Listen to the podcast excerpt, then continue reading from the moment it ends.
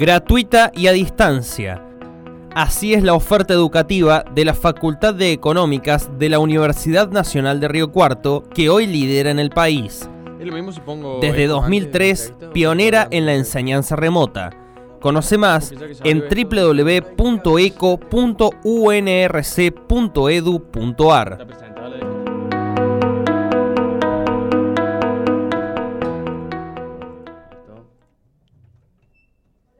Momento de mucha preocupación, eh, seguramente en los hogares de quienes nos están escuchando, de nuestros oyentes. Preocupación, ¿por qué? Porque la inflación es muy alta, porque los salarios, los ingresos personales eh, van corriendo de atrás, por lo general, al aumento de los precios. Entonces llega fin de mes y, o estamos llegando a fin de mes y empezamos a hacer números. como dice vulgarmente, eh, estamos afinando el lápiz. Esto forma parte de las finanzas personales. Cómo administramos los ingresos, cómo administramos o tenemos en cuenta nuestros egresos familiares, algo bastante de lo que se habla con, poca frecuencia. Hoy en la Economía Despierta, en esta columna especial de la Facultad de Ciencias Económicas que hemos llamado ECOS, vamos a dialogar con Carolina Solaro, quien es docente de la Facultad de Ciencias Económicas, ella es licenciada en Administración y nos va a dar una mano en este servicio que queremos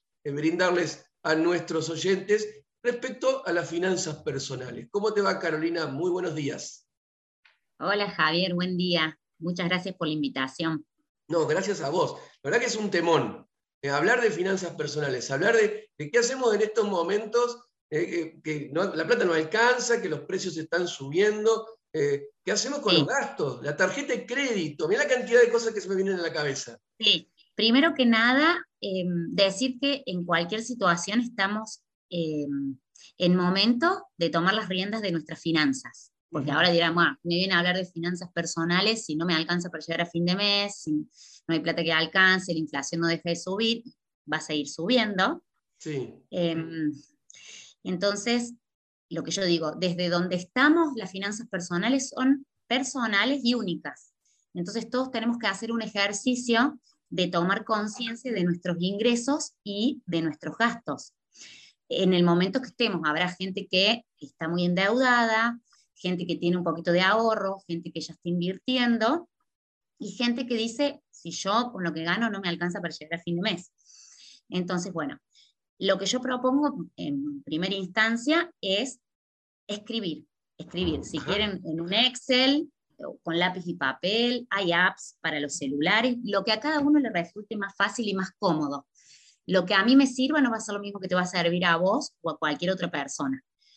Y que se pongan a escribir cuánta plata les ingresa y, cuáles son esas fuentes de ingreso. Hay gente que tendrá un solo ingreso y hay gente que puede tener más de uno. Y en qué lo gastan, porque a veces uno dice, se me fue la plata, no sé en qué, se, la gasté, pero bueno, entonces cuando uno se pone a hacer esa lista de gastos, ahí puede identificar en qué gasto la plata. Entonces lo categorizamos. Hay gastos que son fijos y los podemos tener un poco más claros, yo, el alquiler, eh, internet, el cable la escuela de los chicos. Y hay gastos que son variables que por ahí no tenemos tan claro cuánto gastamos, pero lo tenemos que estimar. Por ejemplo, de súper, ¿cuánto gasto por mes de súper?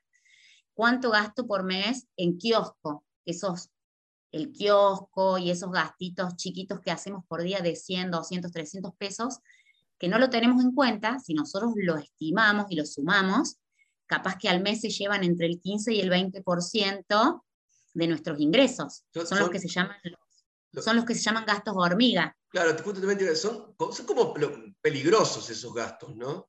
Sí, porque en el día a día uno no lo ve. Y em, yo no digo que no lo hagamos, porque a veces, por ejemplo, a vos te gustaría, te gusta a lo mejor sentarte, sentarte a tomar un café, por ejemplo, y no querés resignar ese gasto, te gusta sentarte a tomar un café. Pero bueno, si vos todos los días te sentás a tomar un café en una confitería, saca la cuenta de cuánto gastas al mes, conoce cuánto es ese gasto y decidí conscientemente si lo vas a seguir haciendo o si decís, bueno, lo voy a empezar a hacer solamente dos días a la semana y lo que me ahorro lo voy a invertir por otra cosa, lo voy a gastar en otra cosa. Eh, pero si vos no sabes cuánto es el monto y no le querés dar otro destino, no vas nunca a elegir no tomarlo, porque estás acostumbrado y te gusta hacer ese gasto. Eh, y hay maneras también de evitarlo. Por ejemplo, eh, hay gente que sale a caminar o va al gimnasio y se olvida de llevarse la botellita de agua. Bueno, si tomamos conciencia de cuánto gastamos por mes en esa botellita de agua que nos tomamos cuando salimos a caminar y tenemos una en casa, aparte que el medio ambiente nos lo va a agradecer, nos lo va a agradecer nuestro bolsillo también, eh, o como digo yo también, cuando uno hace las compras, ir con una lista de compras de lo que necesito. Em, entonces evitamos comprar cosas que no necesito, porque por ahí vamos con los chicos y es bueno, traemos un snack.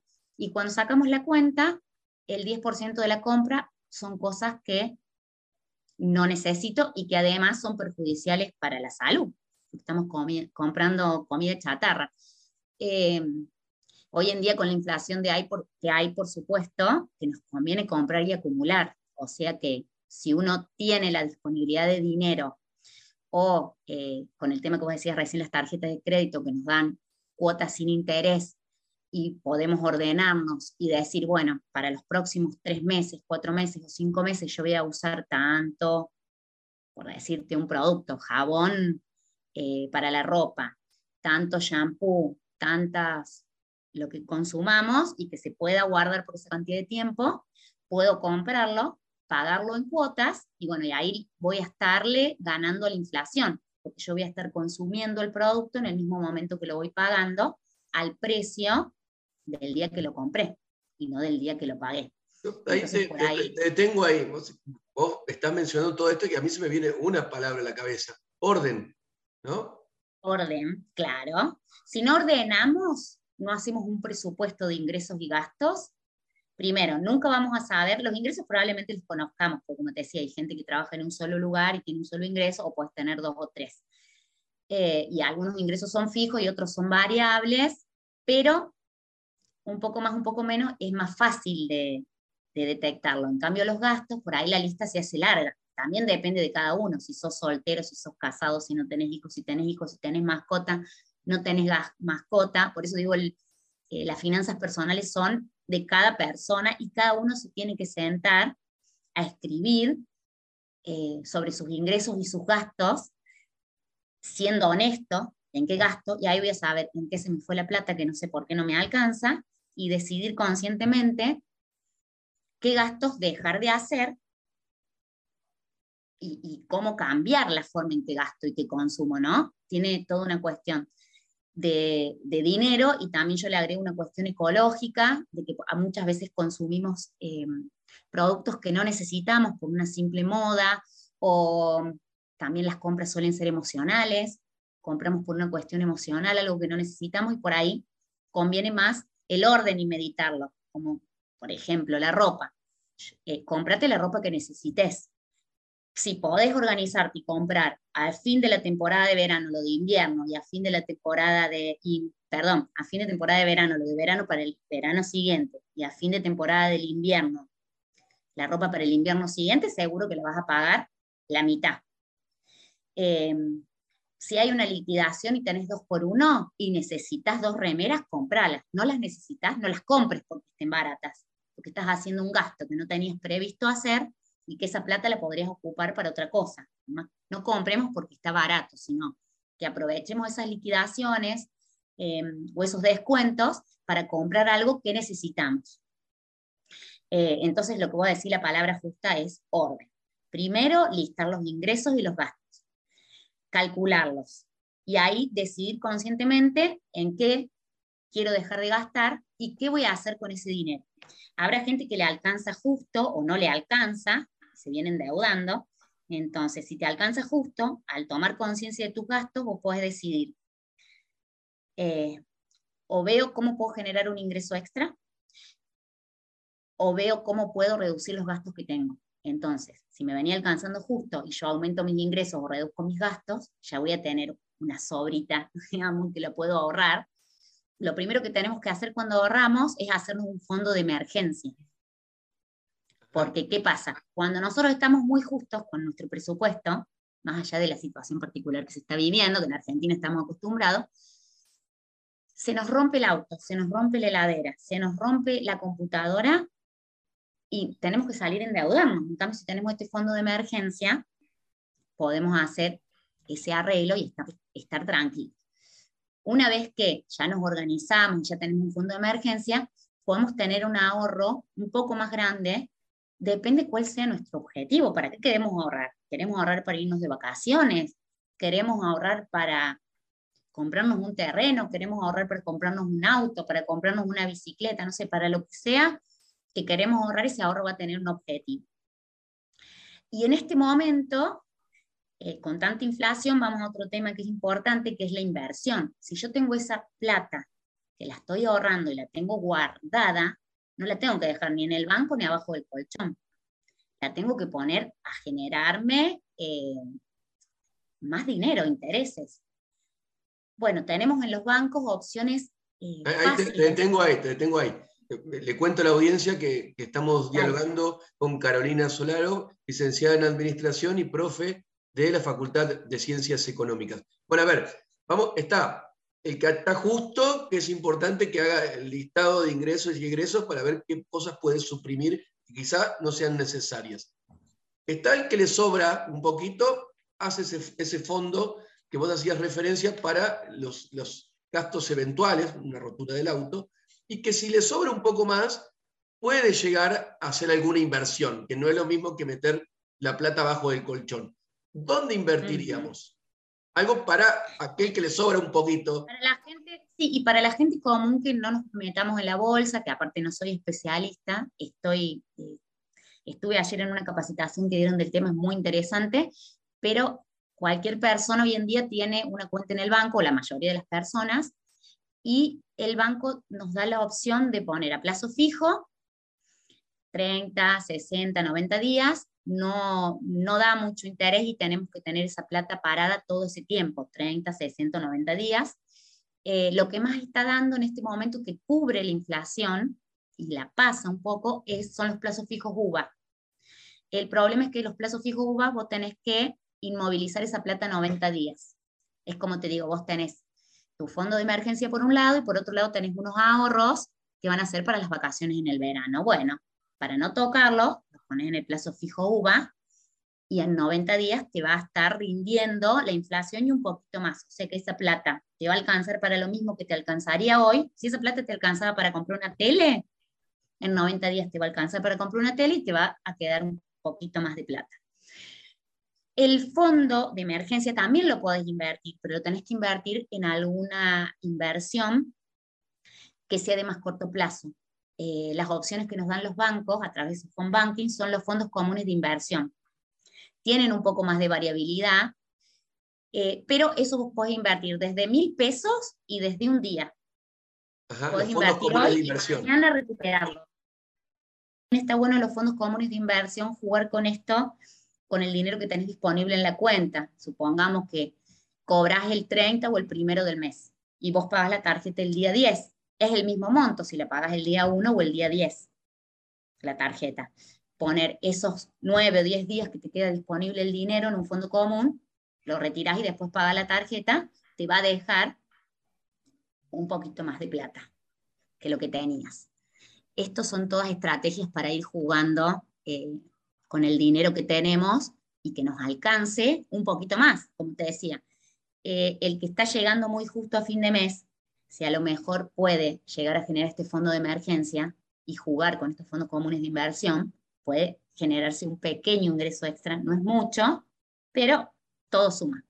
Y eh, si, por ejemplo, hay alguien que está endeudado, el hacer todo este análisis de los ingresos y los gastos va a llevar de que pueda plantearse un objetivo de reducir su endeudamiento, ¿sí? de salir de deudas para que en un futuro llegar a esto, construir un fondo de emergencia, a tener un ahorro para un objetivo que tenga en particular, y después, ¿quién te dice? Eh, seguir invirtiendo para generar un ingreso extra. Una, una, última consulta, y ya agradeciéndote por, por este tiempo y por estas explicaciones, ha sido muy didáctica, seguramente quienes estén del otro lado eh, están agradeciendo la forma de explicar. ¿Cuál es, hablaste de los, de los endeudados, ¿Cuál es la peor deuda que se puede tener? Ay, para las personas yo creo que es pagar el mínimo de la tarjeta de crédito. ¿Qué pasa con las tarjetas de crédito? Todos los instrumentos son buenos, ninguno es bueno ni malo en sí mismo, sino que está la forma como lo usamos. Una tarjeta de crédito, si yo gasto lo que puedo pagar, hasta la cuota que yo puedo pagar y la pago y compro en cuotas sin interés en un contexto inflacionario, está buenísimo. ¿Qué pasa si yo gasto más de lo que puedo pagar y empiezo a refinanciar la deuda de la tarjeta pagando el mínimo? Y lo que compré sin interés me lo refinancian a lo que es a la tasa de un crédito personal, que debe rondar el 70%. O sea que imagínate, pago una tasa altísima. Pagando el mínimo todos los meses no llego a pagar el interés y siempre me queda la deuda. Eso creo que debe ser lo peor. Bueno, ni hablar de los usureros este, y todos estos créditos personales que están financiados a tasa muy alta. Para nada recomendable. Tiene que generarte más ganancia lo que vos comprás que el interés que vos estás pagando. Esa sería la idea. Pero bueno, hay gente que por desconocimiento o, porque por algo emocional o porque es lindo comprar a veces, eh, gasta más de lo que puede pagar. Entonces se le genera toda esta bola y la recomendación es que empiecen a ordenar sus finanzas, empiecen a ser conscientes de cuáles son sus ingresos, cuáles son sus gastos, de esos gastos, cuáles son realmente necesarios y cuáles no. Los que son necesarios, por supuesto, no los puedes dejar de tener, pero si no te da con tu ingreso para pagar el alquiler que estás pagando, bueno, deberías empezar a plantearte mudarte a un lugar más económico, por ejemplo. Eh, si hay gastos que no son necesarios, deberías plantearte de no hacerlos, por lo menos hasta que salgas de estas deudas y poder pagar esas deudas. Eh, y por supuesto, hay gastos que no son necesarios, pero que nos hacen bien. Entonces, como te decía, si vos todos los días te querés tomar un café, bueno, lo reducís a una vez a la semana, dos veces a la semana, porque tampoco uno puede vivir siempre con el cinturón ajustado, eh, porque se pierden las cosas lindas o lo que a uno le gusta de la vida, ¿no? Son distintos momentos. Pero bueno, esta herramienta te puede ayudar en todas esas etapas a salir de deudas, a que te alcance un poquito más, a que empieces a ahorrar, a que empieces a invertir. Y bueno, lo que te decía, siempre pensar antes de comprar algo si realmente lo necesito, si lo voy a usar, si, si lo puedo esperar para comprarlo en un momento que esté en liquidación o no. Eh, mientras uno más dinero tiene, también es cierto eh, que podés aprovechar más las oportunidades. Porque yo digo, comprar la ropa de invierno cuando termine la temporada. Bueno, pero tenés que tener cierta cantidad de plata como para eh, armarte. Te, yo recomiendo en ese caso armarte un armario cápsula, que te compres prendas buenas, pocas, y que sean combinables y atemporales. Entonces ese armario te va a durar un montón y encima te vas a ahorrar el tiempo de estar pensando que te vas a poner, porque todo es combinable entre sí, se usa de día, de noche. eso con respecto a la ropa, con respecto a la comida y otras estrategias como esto que te decía.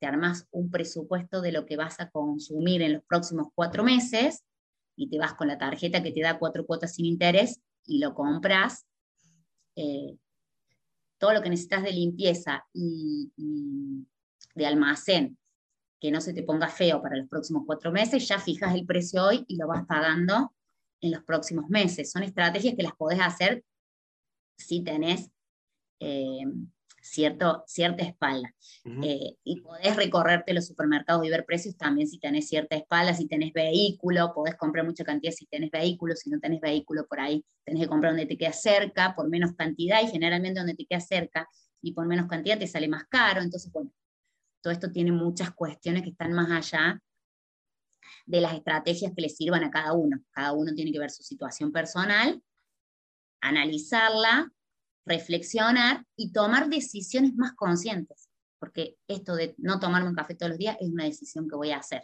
¿Por qué? Porque quiero salir de deudas, porque quiero ahorrarme esa plata, porque me quiero ir de vacaciones, lo que sea. Me, quedo también, bueno, con toda la columna, pero me quedo con esto último. Reflexionar y ser consciente de lo que gastamos, eso nos va a permitir eh, llevar mejor nuestras finanzas personales. Muchísimas gracias, eh, no, nada por haber pasado por la columna Ecos en la economía despierta.